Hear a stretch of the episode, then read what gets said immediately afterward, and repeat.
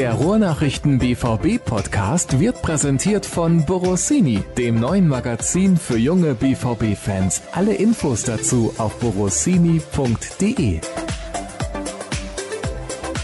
Muss sie gleich noch transkribieren so oder zumindest das, was ich brauche. Da bin ich aber noch nicht zugekommen, weil ich jetzt quasi wir hatten ein öffentliches Training und PK und dann da Aufsager und dann reinfahren und jetzt kurz die Seite gestellt und jetzt mache ich mit dem Podcast als erstes weiter. Deswegen habe ich noch nicht angefangen, die Texte zu schreiben, aber es wird schon, wird schon schief gehen. Ihr merkt es, liebe Hörer, Tobi Jören hat jede Menge zu tun. Unglaublich. Und zuerst macht er dann doch den Podcast. Schön, dass ihr mit dabei seid bei Episode 131. Das ist doch toll, Tobi, dass wir hier so live quasi einsteigen. Wunderbar. Ich weiß ja nicht, ab wann du aufgenommen hast, aber ich beklag mich ja nicht über zu viel Arbeit. Wir freuen uns ja, dass es gut läuft und dass es viel zu schreiben gibt. Das musst du dann hinterher anhören, wo ich angefangen habe aufzunehmen. Und ich verrate dir aber netterweise die Themen der heutigen Sendung und auch natürlich den Hörern. Wir blicken zurück auf das gestrige Champions League-Spiel gegen den Club Brügge. Ganz kurz, also wirklich ganz kurz, gehen wir ein auf das Urteil im Prozess. Wir sprechen über Shinji Kagawa, denn da mehren sich nun die Gerüchte, dass er im Winter den Verein verlassen wird. Hörerfragen haben wir gesammelt, die gab es ja in der letzten Ausgabe nicht. Und wir schauen voraus auf das Spiel gegen den Sportclub Freiburg. Gestern diese Partie, Tobi, war zum Einschlafen. Ja, war ein zäher und müder Kick. Das hat wenig Spaß gemacht, auf der Tribüne sich das anzugucken. Das lag zum einen daran, dass der BVB wenige Lösungen gefunden hat gegen sehr destruktive und tiefstehende Gäste aus Brügge. Zum anderen daran, dass eben die beiden Riesenchancen, die vor allen Dingen in der ersten Halbzeit da waren, einmal Christian Pulisic nach zehn Minuten und einmal Marco Reus nach einer guten halben Stunde nicht genutzt wurden. Das hätte das ganze Spiel ein bisschen beleben können. Irgendeiner hätte jetzt sagen können, ein Tor würde dem Spiel gut tun oder hätte dem Spiel gut getan. Aber das wäre jetzt dein Einsatz gewesen. Er kam leider nicht. Ich wollte dich natürlich nicht unterbrechen. Ja, macht nichts. Ich rede einfach weiter und dann wurde es in der zweiten Halbzeit nicht besser. Und dann stand natürlich auch noch ein Gegner auf dem Platz, der tatsächlich, obwohl er zumindest theoretisch noch die Chance gehabt hätte, Gruppenzweiter zu werden, überhaupt kein Interesse daran hatte, irgendwie auf Sieg zu spielen. Die haben eigentlich auch in den letzten zehn Minuten noch an der Uhr gedreht und auf Zeit gespielt, weil sie, was natürlich aus Brügger Sicht vielleicht auch verständlich ist, irgendwie in dieser Gruppe eben Platz drei sichern konnten und damit in der Europa League überwintern, was glaube ich für Brügge in dieser Gruppe ein Erfolg ist. Dann kam so ein Fußballspiel zustande, das eben nicht wirklich ansehnlich war und der BVB hatte nicht die Durchschlagskraft und die Kreativität und auch nicht das Tempo, sowohl im Passspiel, also in der Passschärfe, als auch in den, in den individuellen 1 gegen 1 Situationen, um ganz, ganz zwingend irgendwie dieses Spiel zu gewinnen. Hat nicht geklappt. Und ja, insofern hast du schon richtig eigentlich zusammengefasst, war es dann von der Tribüne aus fürs Auge ein ziemlicher Langenweiler. Mit einem Special Sound Effekt habe ich das zusammengefasst. Und tatsächlich war es so, du hast es gerade angesprochen, Christian Pulisic hat eine Chance vergeben, eine relativ große. Er ist natürlich Rechtsfuß, okay, da kann man sagen, die kann man vergeben, aber Marco Reus, da frage ich mich, warum schießt er nicht rechts unten flach? Ein für ihn besserer Winkel und wenn er den nicht perfekt trifft, so wie sein Versuch links vorbei zu schießen, ist die Chance dennoch größer, dass er das Tor macht. Ja, das kannst du ihm ja dann ja, ich werde ihn persönlich fragen. Mal in der Mixzone, in der Mixzone sprichst, kannst du ihn ja dann das nächste Mal persönlich fragen, warum er das nicht gemacht hat. Ich glaube, er hatte durchaus die Absicht, den Ball ins Tor zu schießen und das klappt ja eigentlich auch in sehr, sehr großer Regelmäßigkeit. Diesmal hat es nicht funktioniert. Aber siehst du das nicht genauso? Also dieser Winkel bzw. dieser Raum, den er treffen muss, ja. um links vorbei zu schießen und dann das Tor zu machen, ist deutlich kleiner als rechts. Das ist mir jetzt ein bisschen zu mathematisch. Kann sein. Ich habe oft den Eindruck, dass wenn man in solchen Situationen, ich will jetzt irgendwie, also ich habe ja auch nicht jeden gemacht in meiner aktiven oh. Karriere, ich bin aber auch nicht so oft alleine aufs Tor gelaufen. Klar, lange Ecke ist erstmal irgendwie wahrscheinlich mehr Platz, um den Ball da unterzubringen. Ich habe aber im Gegenzug dazu auch den Eindruck, dass Torhüter dann eben oft eben auch auf die lange Ecke spekulieren. Und wenn man dann die kurze Ecke trifft, dann ist er auch immer sicher drin. Aber ist ja nun auch hätte, wäre, wenn. Der Ball muss aufs Tor und der Ball muss eigentlich rein. Das weiß Marco Reus am besten. Und wie gesagt, hat diesmal nicht funktioniert. Meine mathematischen Kenntnisse sind so herausragend, dass ich dir zudem sagen kann, lieber Tobi, Brügge hätte alles nach vorne werfen können, sie wären trotzdem in der Europa League mit dabei. Warum haben die das nicht gemacht? Das kann doch nicht deren Ernst sein. Also ich habe im Vorfeld des Spiels auch mit einem, mit einem belgischen Kollegen Kontakt gehabt, da haben fünf wichtige Spieler gefehlt und eigentlich seit Anfang Oktober befindet sich der Club Brügge in so einer Formkrise. Das ging irgendwie einher mit diesem Korruptionsskandal, der den belgischen Fußball erschüttert hat. Brügge und auch der Trainer, der kurz involviert war, die haben da eigentlich gar nichts mehr mit zu tun, aber seitdem hapert es so ein bisschen in der Liga. Die haben zwar dann in Monaco hoch und deutlich gewonnen, aber es hat irgendwie nicht gereicht, um mutig in Dortmund aufzutreten. Im Vorfeld kursierte durchaus großer Respekt vor dem BVB in Belgien. Man hatte wohl sogar ein bisschen Angst davor, vielleicht eine richtige Klatsche zu kriegen, weil man eben auch in Brügge registriert hat, dass Borussia Dortmund im November nicht mehr vergleichbar ist mit dem BVB, der im September noch in Brügge gastiert hat. Man hat natürlich auch mitbekommen, dass der BVB in der Bundesliga vorne wegmarschiert, die Bayern geschlagen hat. Das hat alles sehr viel Eindruck hinterlassen. Und insofern war der Respekt schon sehr, sehr groß. Die haben irgendwie vielleicht so ein bisschen auf den Lucky Punch gehofft, vielleicht mal mit einer Standardsituation oder einem Konter. Aber in Summe war das natürlich viel zu wenig, um den BVB wirklich zu gefährden. Also Roman Bürki, so habe ich es auch geschrieben in meiner Einzelkritik, der konnte einem eigentlich leid tun, weil der stand da hinten, der hatte gar nichts zu halten. Es war wirklich fies, nass, kalt und ich hoffe, er hatte irgendwie ein paar Lagen unterm Torwarttrikot, weil, also der muss gefroren haben. Und ja, dann kommen so Fußballspiele zustande. Hat der BVB sich in der Vergangenheit oder in den letzten Wochen sicherlich auch ein bisschen erarbeitet, diesen Respekt der Gegner. Aber das war schon sehr bieder. Das steht auch außer Frage. Kein Spiel für die Geschichtsbücher, so viel ist mal klar. Wollen wir noch weiter über diese Partie sprechen? Aber fast, aber fast. Weil ich habe ja auch, das ist jetzt keine Mathematik und ich habe da auch nicht so viel Ahnung von, aber ich weiß, dass 930 Pässe hat der BVB gespielt, ziemlich viele sind. Und ich glaube, das war der zweithöchste Wert, der irgendwie seit der Datenerfassung in der Champions League gemessen wurde. Also es wurde viel, viel Ballbesitz generiert vom BVB. Es wurden auch ganz viele Pässe gespielt. Das Problem war die entscheidenden Pässe in die Tiefe die haben gefehlt. Der zweithöchste Wert. Und du weißt, der höchste Wert, das wäre historisch gewesen. Ja, da hast du natürlich völlig recht, Sascha. Dann müssen wir ich wollte also, es einfach nur mal sagen. Ich wollte auch mal was. Ja, was ist ja in Ordnung. Das gönne ich dir. Wir machen aber trotzdem weiter mit dem nächsten Thema, denn ich denke, zu diesem Spiel ist wirklich alles gesagt. Und gleich kommen natürlich auch noch ein paar Hörerfragen, die ein bisschen mit dem Spiel zu tun haben. Es gab das Urteil im Prozess. Was war da los? Ja, Sergej W. ist zu 14 Jahren Haft verurteilt worden ich würde mir jetzt in dem Fall auch, glaube ich, so eine Einordnung schenken wollen. Ich finde das ganz schwierig, gerade so juristische Urteile einzuordnen. Ich habe den Prozess auch als Reporter selber nicht, nicht begleitet, weil ich Gott sei Dank über Sportliche schreiben darf. Insofern haben das, glaube ich, alle zur Kenntnis genommen und sind froh, dass, dass dieser Prozess jetzt erstmal beendet ist und vielleicht das Thema damit jetzt wirklich noch stärker abgeschlossen ist, als es, glaube ich, zu großen Teilen vorher schon war. Da machen wir weiter Direkt mit dem nächsten Thema, das soll es gewesen sein, was das angeht. Ich habe ja vorher schon angekündigt, eigentlich sprechen wir da fast gar nicht drüber. Und kommen zu den Gerüchten um Shinji Kagawa. Ich habe da jetzt zuletzt gelesen, der VfB Stuttgart, der möchte fast die halbe Mannschaft von Borussia Dortmund ausleihen oder kaufen. Aber das sei jetzt mal dahingestellt. Er möchte lieber nach Spanien, aber dort gibt es keinen Markt für ihn. Klär uns doch mal ein bisschen auf. Ja, das ist soweit korrekt. Also Shinji Kagawa hat unter der Woche den japanischen Kollegen ein Interview gegeben, in dem er relativ klar artikuliert hat, dass er eben unzufrieden ist mit seiner Situation beim BVB. Das ist jetzt erstmal keine Überraschung, weil die Hinrunde läuft natürlich zu weiten Teilen völlig an ihm vorbei. Und er hat eben auch zu verstehen gegeben, dass er in seiner Karriere nochmal sehr, sehr gerne in Spanien spielen will. Er hat ja in England gespielt, bei Manchester United, hat in der Bundesliga natürlich gespielt und Spanien scheint noch ein Traum von ihm zu sein, den er sich noch erfüllen will. Das ist deswegen nicht einfach, weil wenn ich richtig informiert bin, es so ist, dass in der spanischen Liga pro Spieltag nur drei Nicht-EU-Ausländer pro Team eingesetzt werden dürfen.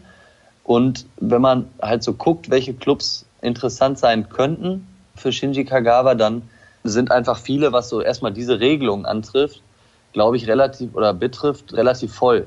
Und dass es dann gar nicht so einfach ist, noch einen Japaner unterzubringen in den eigenen Reihen und den dann auch spielen zu lassen. Insofern glaube ich, könnte das schwierig werden. Nichtsdestotrotz wird es, das hat Michael Zorg uns gegenüber Anfang der Woche bestätigt, hat es auch heute in der Pressekonferenz vor dem Freiburg-Spiel nochmal gesagt, wird es Gespräche geben mit Shinji Kagawa. Kagawa sei ein verdienter Kicker beim BVB und man könnte natürlich nachvollziehen, dass er auch mit seiner Situation nicht glücklich sei. Insofern wird sich im Winter unterhalten werden. Ich glaube nicht, dass der BVB ihm, anders als es im Sommer noch der Fall war, jetzt im Winter Steine in den Weg legen würde, wenn es denn einen Interessenten gibt der eben auch für Shinji Kagawa interessant ist und das, so klingt es ja, sollte dann nach Möglichkeit einer sein, der aus Spanien kommt und nicht aus Stuttgart. Insofern mal gucken. inwiefern sich da für Shinji Kagawa eine Tür öffnet, welcher Verein da eventuell anklopft. Und wenn da alles passen sollte, dann gehe ich davon aus, dass man mit einem Winterwechsel von Kagawa rechnen kann. Kann und muss vielleicht sogar. Ja, also kann und muss auf jeden Fall. Also wie gesagt, es sind eben so ein paar Variablen auf dem Weg dahin. Also es wird nicht scheitern zwischen Kagawa und dem BVB, da bin ich sicher. Es kann halt tatsächlich an so Statutengedöns irgendwie scheitern, das dann eben in der spanischen Liga ein bisschen besonders oder ein bisschen speziell ist. Da wird es dann einfach darauf ankommen, ob es denn eben den nötigen Interessenten gibt, der dann auch wirklich beim BVB anklopft und sagt, wir würden Shinji Kagawa gerne verpflichten. Sofern das aber passiert, muss man davon ausgehen, dass der Wechsel auch zustande kommt, ja. Welchen sportlichen Verlust würde Kagawa darstellen für Borussia Dortmund oder stellt er aktuell überhaupt gar keinen Verlust dar? Weil er spielt ja eigentlich nie. Ja, er ist im Moment verzichtbar. Das ist ja offensichtlich, zumindest in der Ansicht von Lucien Favre. Ich war eigentlich immer ein Fan von Shinji Kagawa. Ich finde ihn einen coolen Fußballer, aber der Erfolg ist ja da, ohne dass Kagawa spielt. Das steht ja nun außer Frage. Es ist nicht ganz einfach. Wir haben da, glaube ich, beim letzten Podcast, den ich gemacht habe, auch schon drüber gesprochen. Marco Reus ist auf A10 natürlich völlig außer Frage gestellt. Ist der wichtigste Spieler, wahrscheinlich zusammen mit Axel Witzel, der überhaupt auf dem Platz steht. Und solange der gesund ist, wird Shinji Kagawa in keinem wichtigen Spiel spielen. Es gibt dann natürlich auch noch die Möglichkeit, dass Mario Götze da vielleicht spielt auf dieser Position. Es gibt auch die Möglichkeit, mal das System vielleicht zu verändern, gerade jetzt, wenn die Gegner anfangen, sich auf den BVB einzustellen. Und so richtig scheint kein Platz zu sein für Kagawa. Das kann natürlich irgendwie zum Bumerang werden. Also angenommen, man verkauft ihn im Winter und in der Rückrunde verletzt sich Reus dann prompt. Das ist alles Spekulation. Der Ist-Zustand ist, glaube ich, der, den man bewerten muss und der entscheidend ist. Man hat ihn im Sommer nicht gehen lassen, weil man dachte, er könnte wichtig werden unter Favre. Man stellt jetzt fest, er ist es nicht geworden und insofern spricht vieles für eine Trennung im Winter. Und wenn es verletzungstechnisch einwandfrei oder sorgenfrei durch die Saison geht, dann wird sich auch an dem Status, den Shinji Kagawa im Moment inne hat, nicht viel ändern. Ich glaube, das lässt sich jetzt nach den 18, 19 Pflichtspielen, die wir haben, gut erkennen und gut sagen. Ja, und insofern ist das, glaube ich, die Grundlage, um im Winter eine Entscheidung zu treffen. Dann können wir jetzt auch zu den Hörerfragen kommen und die erste kommt eigentlich wie fast immer von Lars. Was ist mit Maxi Philipp los? Gestern saß er mal wieder auf der Bank, aber irgendwie hat man das Gefühl, dass er zurzeit weit weg ist von der Stamm 14. Wäre er nicht mal wieder eine Option für außen? Sancho kommt so langsam in das zu erwartende Tief, da wo Pulisic sich schon länger befindet. Wolf spielt auch keine Rolle mehr. Brun Larsen ruft momentan nicht so konstant Top-Leistungen ab. Da wäre doch Philipp auch mal wieder eine Möglichkeit. Auf der einen Seite ja, klar, bin ich dabei. Also jetzt Marius Wolf, vielleicht als kurzer Einschub kam heute kurz die Meldung vom BVB, der hat sich wohl einen Kapselanriss im Knie zugezogen, fällt in etwa eine Woche aus, so die offizielle Mitteilung des Clubs. Das heißt, der ist erstmal raus und dann reden wir eben über Brun Larsen, wir reden über Sancho, wir reden über Pulisic. Die drei sind alle vor Maxi Philipp. Gestern Abend hat eben auch Guerrero offensiv links gespielt. Der hat jetzt auch nicht überzeugt, aber er war offenkundig auch erstmal dran und nicht Maximilian Philipp gegen Brügge. So, dass man sagen kann, bei zwei Außenpositionen, die stand jetzt, glaube ich, wenn es ein richtig wichtiges Spiel ist, und dann nehme ich mal eben noch das Bayern-Spiel als Maßstab, durch Brun Larsen und Sancho besetzt sind und eben dann aufgefüllt werden mit Guerrero und mit Pulisic, dann ist es so, dass Milli Philipp da an fünfter Position steht. Vorne ist es so, dass Paco Alcázar und Mario Götze sich Stand jetzt abwechseln. Da hat Milli auch nicht so richtig stattgefunden und ist auch nie so richtig glücklich geworden. Er ist ja vor der Saison so ein bisschen reingedrückt worden, fast in diese Stürmerrolle. Wurde ihm dann auch attestiert, dass er durchaus in der Lage sei, 15 bis 18, vielleicht sogar 20 Tore pro Spielzeit zu erzielen. Und irgendwie hat man so ein bisschen den Eindruck, dass er entweder den Rucksack aufgesetzt bekommen hat oder sich selber auf den Rücken gepackt hat, aber so richtig richtig überzeugen konnte er nicht in vorderster Front. Wenn er dann mal außen gespielt hat, auch nicht so unbedingt ja, ist so ein bisschen, finde ich, auch das Opfer dessen geworden, dass er eben, oder seiner Flexibilität eigentlich geworden, was ja oft ein Vorteil ist für Spieler. In, Im Fall von Maximilian Philipp ist es tatsächlich jetzt irgendwie ein Nachteil, weil eigentlich sind die Außenpositionen klar besetzt, die Stürmerposition ist klar besetzt und Maximilian Philipp ist so ein bisschen im leeren Raum dazwischen und man weiß nicht so richtig, wohin mit ihm. Ich glaube, dass es echt keine einfache Phase ist gerade und dass er irgendwie warten muss, dass er die Möglichkeit bekommt, sich mal zu empfehlen. Ich war ja beim Testspiel in Lotte da hat er dann tatsächlich mal links offensiv gespielt, neben Paco Alcázar und auf der anderen Seite Sergio Gomez in so einem, das war dann tatsächlich eher so ein 4-3-3 als Flügelstürmer. Nun war das eben auch nur ein Testspiel in Lotte. Wir haben auch mal drüber gesprochen, glaube ich, an dieser Stelle. Und es war halt auch kein toller Auftritt vom BVB. Das war jetzt keine Eigenwerbung von niemandem, aber eben auch nicht von Maximilian Philipp. Ja, und insofern ist es tatsächlich im Moment kompliziert. Also ich glaube, man kann ihm nichts vorwerfen. Er haut sich voll rein. Ist auch keiner, der intern stunk macht oder der zu schnell zu ungeduldig wird. Aber er ist einer von vielen in diesem großen Kader, die im Moment überhaupt nicht zum Zug kommen. Damit ist Maximilian Philipp nicht alleine. Ja, und das ist bei allem Erfolg, der da ist, eben natürlich so ein Randaspekt, dass es auch den einen oder anderen Verlierer gibt. Dazu gehört auch ein Marius Wolf, der sich jetzt auch noch verletzt hat, der auch sicherlich nicht so zurechtkommt, wie er sich das vielleicht mal ausgemalt hat. Julian Weigel war gestern erneut wieder gar nicht im Kader. Das sind natürlich schon Namen, die außerhalb des Spieltagsaufgebots auftauchen, wo man schon so ein bisschen mit den Ohren wackeln kann. Wackelst du gerade jetzt mit den Ohren? Ich habe gesagt, na, ist egal. Naja. Könnte man nicht seitens der UEFA und der Bundesliga einfach so viele Spieler auf die Bank setzen, wie der Verein da draufsetzen will? Also ich sage jetzt mal nicht 35, aber wie bei einer WM 23. Ich glaube, dass das doch tatsächlich sogar wirklich in der Diskussion steht, ne? dass die Bundesliga-Trainer sich dafür ausgesprochen haben. Ich weiß aber nicht, muss ich gestehen, inwiefern das schon konkret diskutiert worden ist. Ich weiß, dass es den Vorstoß gibt. Ich muss aber jetzt zu meiner Schande tatsächlich einräumen, dass ich nicht so hundertprozentig weiß, ob das vielleicht sogar schon für die kommende Spielzeit eine Option ist oder wieder der Status aktuell ist. Hm. Erstaunlich schlecht vorbereitet, Tobi. Ja, so ist das. Der Tag ist pickepacke voll. Wir haben da eben drüber gesprochen. Ich habe viel zu tun. Deswegen konnte ich jetzt nicht auch noch nachlesen, wie es ausschaut mit den Auswechselspielern in der nächsten Saison. Aber ich meine, sowas im Ohr zu haben. Also wenn ich da jetzt völlig daneben liege, dann bitte ich um Entschuldigung. Da kann ich nur mit dem Kopf schütteln. Dirk hat noch eine Frage zum Spiel gestern. Wenn Reus das 1 zu 0 macht, ist alles gut und wir gewinnen das. So ist es mal ein schweres Geduldsspiel, das man dem jungen Team auch mal gönnen muss. Hätte mir aber eher Wechsel gewünscht. Vom Gefühl her waren wir auch nicht unzufrieden mit dem Punkt, weil wir ja weiter sind. Wie siehst du das? Ja, ich sehe es auch so, dass man das dem Team zugestehen kann. Also ich glaube nicht, dass man jetzt erwarten darf, dass der BVB irgendwie jede Truppe aus dem Stadion schießt, noch eben dazu, wenn es eine Mannschaft ist wie Brügge, die so gar keinen Bock hat, selber mitzuspielen, obwohl sie eigentlich nichts zu verlieren hatten, wie wir eben erörtert haben, dann wird's halt mal schwierig und dann wird's auch mal zäh. Ich glaube schon, dass, dass es wichtig sein wird, jetzt relativ schnell einen Plan zu entwickeln und auch so eine Sicherheit zu entwickeln, wie man solche Situationen lösen kann. In Mainz hat sich der BVB schon schwer getan, jetzt gegen Brügge erneut. Die Wahrscheinlichkeit, dass Freiburg es großartig anders versucht, die halte ich für relativ gering. Davon geht auch beim BVB keiner aus. Lucien Favre hat es auf der PK heute auch nochmal gesagt. Das heißt, es wird jetzt darum gehen, eben mehr Tempo in die Aktion zu bekommen, mehr Tiefe in die Aktion zu bekommen und irgendwie so diesen Spagat zu schaffen zwischen Geduld, was ja auf der einen Seite von Lucien Favre immer gefordert wird und trotzdem eben so dieses nötige, zwingende Element in sein Spiel zu bekommen, um vorne wirklich Tore unbedingt herbeizuführen. Und das, das wird so, glaube ich, jetzt in der Kürze der Zeit die größte Aufgabe sein, das hinzubekommen. Und ich glaube nicht, dass der BVB zufrieden war. Also um die Frage nochmal abschließend zu beantworten, wenn man so mit den Spielern gesprochen hat, wenn man auch so die Gestik auf dem Platz gesehen hat, die waren schon genervt. Also nach dem Spiel war Marco Reus bei uns in der Mixzone, auch Roman Bürki, die, die musste man fast so ein bisschen daran erinnern, so nach dem Motto, ey Leute, übrigens, ihr seid heute auch vorzeitig ins Achtelfinale der Champions League eingezogen. Aber da war es tatsächlich so, dass, dass der Ärger überwogen hat, dass man eben nicht Platz eins in der Gruppe gesichert hat und dass man es nicht geschafft hat, Brügge zu Hause zu schlagen das spricht jetzt, glaube ich, eher dafür, dass der Anspruch auch intern in der Mannschaft an sich selbst sehr, sehr hoch ist. Wir kommen zum Thema Rotation. Das haben gleich mehrere Hörer angesprochen. Und da ging es ja dann auch, ich glaube, heute bei der PK kurz um das Thema Automatismen. Gibt es die Möglichkeit zu rotieren und gleichzeitig nicht zu viel zu rotieren? Das ist ein bisschen schwierig.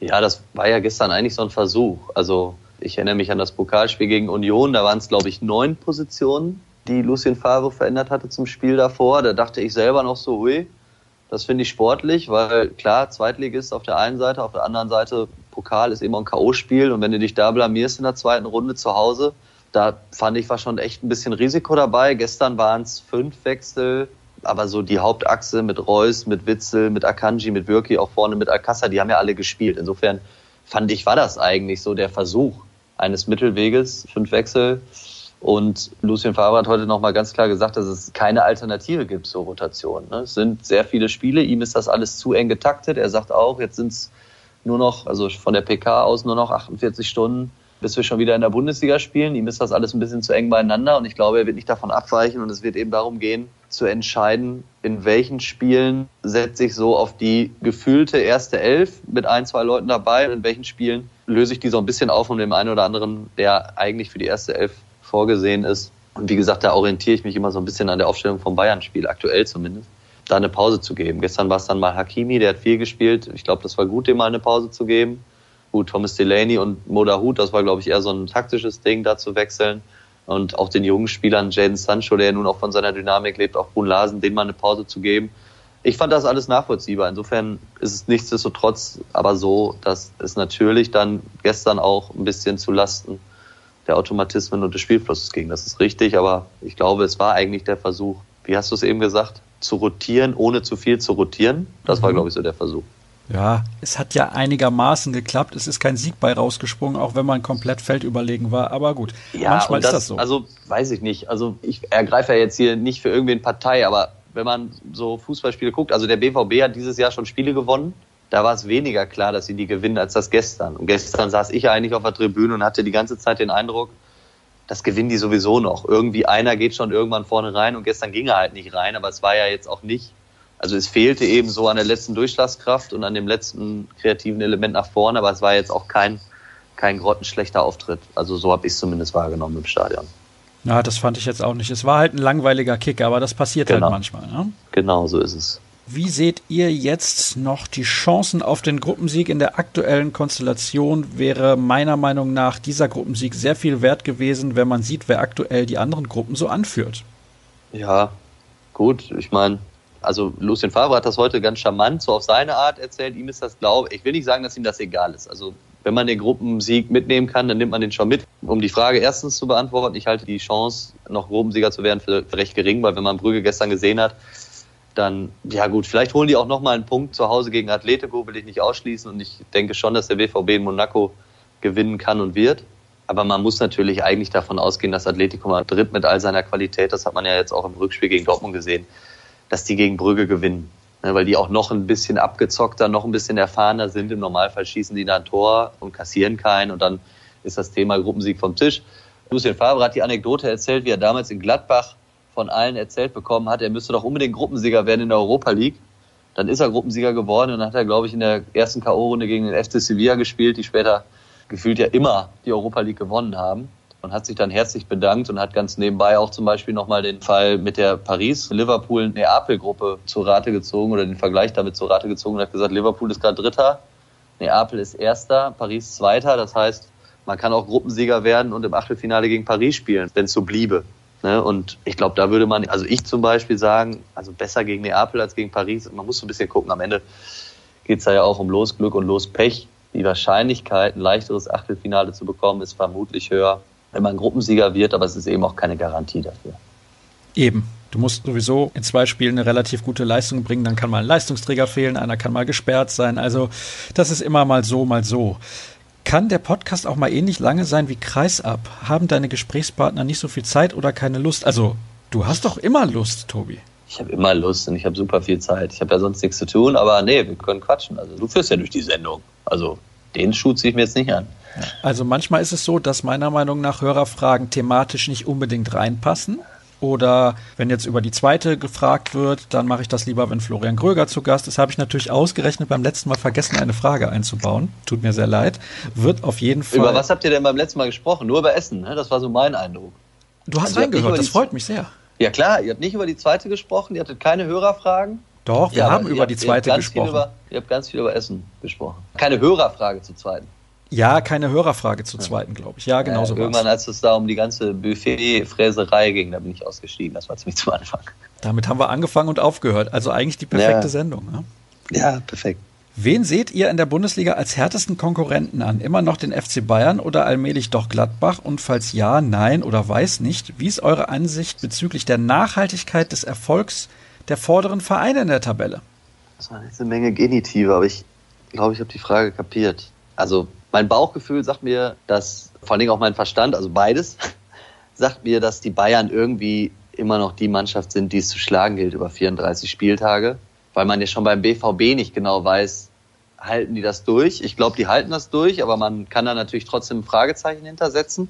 Und bei den anderen Clubs stelle ich mir die Frage aber noch, noch viel mehr. Also hält Gladbach das durch. Ich habe die Sonntag gesehen gegen Hannover, gut, nur Hannover, das war jetzt auch nicht irgendwie die Creme de la Creme, aber die sind schon auch richtig gut. Also da sitzen auch Leute auf der Bank, wo man sich denkt, hui, die haben irgendwie gefühlt die letzten Jahre da immer Stamm gespielt. Gut, Christoph Kramer ist verletzt, aber der macht auch nicht jedes Spiel. Das ist wahrscheinlich so der prominenteste, der da auf der Bank sitzt.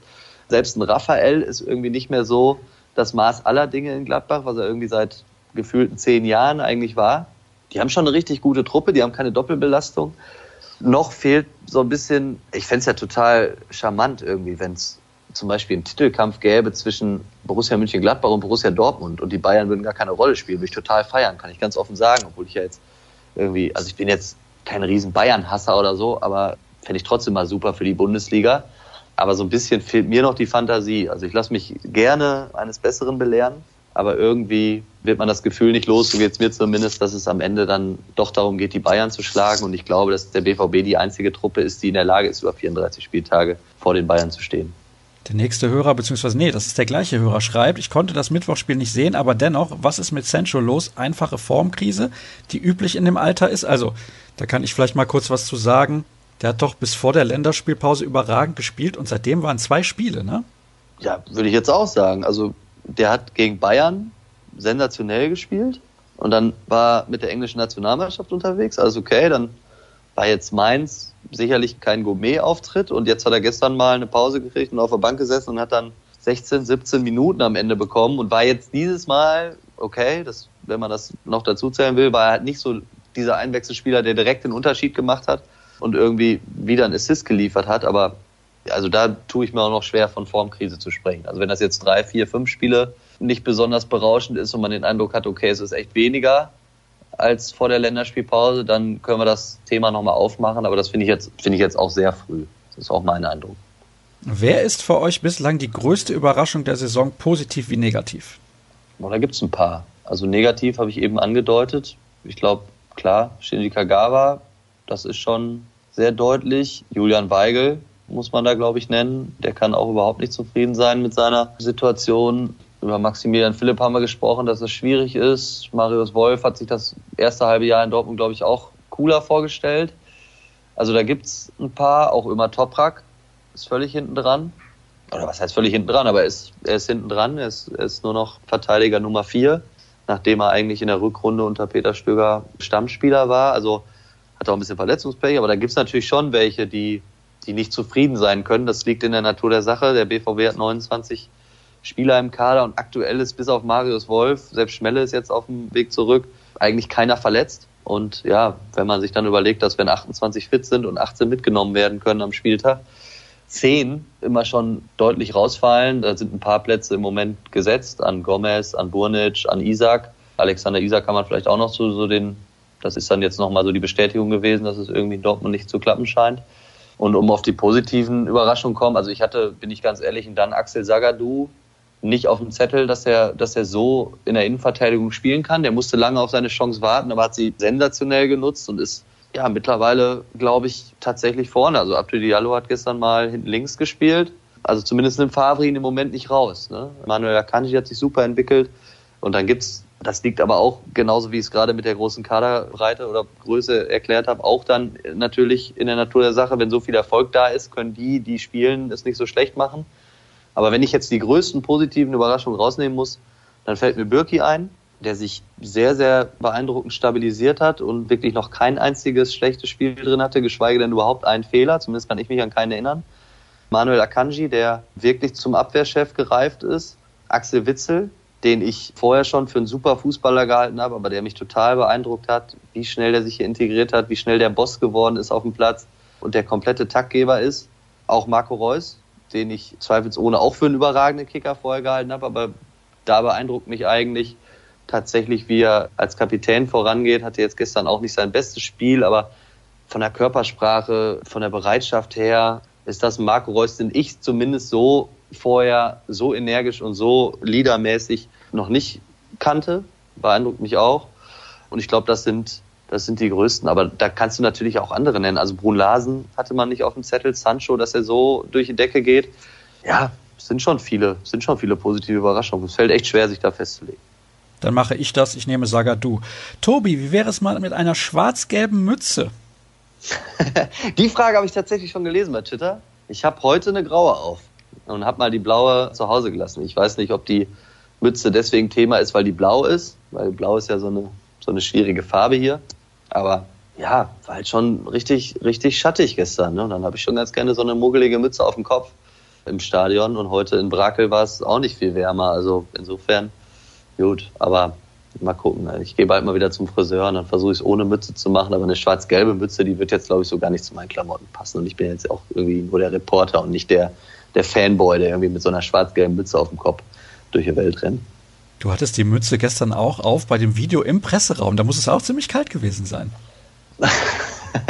ja, sagen wir es mal so. Ich hatte die Mütze im Vorfeld auf, weil es den ganzen Tag kalt war. Und wenn ich sie dann abgenommen hätte, dann hätte ich nicht so viele Haare gehabt wie Axel Witzel, aber es hätte auch nicht viel geordneter ausgesehen. Und das dachte ich mir, schenke ich mir dann auch. Aber ich kann sie auch beim nächsten Mal abnehmen. Also ich wusste nicht, dass das Ding so viral geht und dass es so ein Thema wird. Ja, das ist sehr viral gegangen. Eine letzte mhm. Hörerfrage gibt es noch. Hat Birki eigentlich mitgespielt? Oder wie benotet man so einen Auftritt? Und war Favre zum ersten Mal taktisch nicht so gut eingestellt? Denn Guerrero und Pulisic, die immer in die Mitte ziehen, anstatt mal durchzugehen, waren vielleicht gegen eine Dreierkette eine gute Variante. Aber so hat Brügge nicht gespielt und auch zur Pause wurde nichts geändert, was ein bisschen verwundert. Also zwei Fragen in einer. Ja, genau. Da muss ich versuchen, so ein bisschen aufzuräumen. Also Birki haben wir eben drüber gesprochen. Der tat mir wirklich leid. Ich glaube, der muss gefroren haben. Deswegen habe ich ihm eine 3 gegeben, weil er nicht erfroren ist. Das ist natürlich schwierig. Ich weiß nicht, ob der überhaupt, ich glaube, der hatte einen Abstoß oder so. Also das ist natürlich tatsächlich schwierig zu beurteilen. Ja, und eine 3,0 ist dann befriedigend. Äh, ja, aber befriedigend. Er hat keinen Fehler gemacht im ganzen Spiel. Ja, soll ich ihm eine 1,5 geben dafür, dass er überlebt hat? Gar keine Note. Gar keine Note? Ist nicht zu bewerten, seine Leistung. Ja, gut, da sind wir dann vielleicht so ein bisschen gefangen in unserem Strickmuster, dass wir sagen, jeder Spieler, der mehr als 20 Minuten spielt oder mitspielt, und das gilt ja nun mal auch für Birki, der 90 Minuten da hinten drin stand, der kriegt eine Note. Und ich glaube tatsächlich, dass die Kollegen vom Kicker, habe ich heute mal reingeguckt, die haben es, glaube ich, genauso bewertet. Ich hätte jetzt auch eine 3,5 geben können. Also eine 2,5 gebe ich erst, wenn sich jemand auszeichnet durch irgendwie was. Das konnte er einfach nicht. Eine 4 gebe ich erst, wenn ich den Eindruck habe, da war mindestens so, waren so ein, zwei Wackler drin oder vielleicht auch Fehler. Ja, und ansonsten ist das dann halt eben häufig so im Dreierbereich und in dem Fall war es jetzt eine 3,0, um diese Frage zu beantworten. Und das andere, da ging es um Favre und um sich taktisch irgendwie verzocken, glaube ich, ne? Ja, genau so war es. Also, weil Guerrero mhm. und Pulisic eher Spieler sind, die in die Mitte ziehen und das gegen Brügge halt nicht so gut geklappt hat. Ja, ja, Brügge hat ja am Ende gar nicht mit einer Dreier- bzw. Fünferkette gespielt, sondern eigentlich mit so einem ganz eng gestaffelten 4-4-2, das einfach unheimlich tief stand. Also teilweise standen die 30, 30 Meter vom Tor mit allem Mann und das war einfach unheimlich eng. Ja, Guerrero und Pulisic haben nicht die, die Lücken gefunden, aber also gut, sich jetzt taktisch zu vercoachen, hätte jetzt für mich eher bedeutet, irgendwie vielleicht das System zu ändern oder so. Und der BVB hat ja eigentlich so gespielt, wie er jetzt seit vielen Wochen sehr erfolgreich spielt. Nur mit anderem Personal, also an der taktischen Herangehensweise konnte ich jetzt zumindest nicht erkennen. Wie gesagt, was ich eben angesprochen habe, das würde mir als erstes einfallen, dass man eben sagt, okay, man muss diesen Spagat schaffen zwischen Geduld auf der einen Seite und Zielstrebigkeit nach vorne auf der anderen Seite. Und gestern war es nicht so, dass der BVB viele Ballverluste hatte, im Gegenteil, aber es war eben vielleicht ein bisschen zu geduldig und dadurch wurde es dann so ein bisschen gemächlich. Also da fehlte dann eben so der Zug zum Tor. Ja, und dann hat es entsprechend an Durchschlagskraft gefehlt. Also da wird es einfach drauf ankommen, so die richtige Balance zu finden aus, wann gehe ich auf Sicherheit im Ballbesitzspiel und wann habe ich die Chance, eben vielleicht gerade vorne ins Risiko zu gehen, sprich in 1 gegen 1 Situationen oder Pässe zu spielen, die in die Tiefe gehen, die irgendwie irgendwo Lücken finden und suchen und irgendwas öffnen. Und das hat gestern nicht geklappt. Und wenn man dann eben in so einem Spiel nur zwei, drei Chancen hat, dann muss man gucken, dass man eine nutzt und es hat eben nicht funktioniert, wie, wie wir eingangs schon besprochen haben. Was kannst du mir sagen zum SC Freiburg? Finde ich einen coolen Club. Also ich mag den SC Freiburg total gerne. Ich glaube, das darf man ruhig so sagen, weil ich finde das einfach super, wie da gearbeitet wird. Ich mag auch Christian Streich total gerne. Der ist sicherlich natürlich am Spielfeldrand und so manchmal auch echt irgendwie übers Ziel hinaus, aber ich mag den einfach, wie der in Pressekonferenzen ist, wie der in Interviews ist. Den auch schon ein paar Mal persönlich im Stadion getroffen. Irgendwie, der ist, der ist einfach irgendwie so ein richtiges Original, mag ich total gerne und so wie der ganze Club geführt wird, alles ziemlich familiär. Ich habe jetzt gestern noch telefoniert mit Pascal Stenzel, der ja auch BVB-Vergangenheit hat, mit dem mal ein bisschen zu quatschen, wie es in Freiburg so läuft.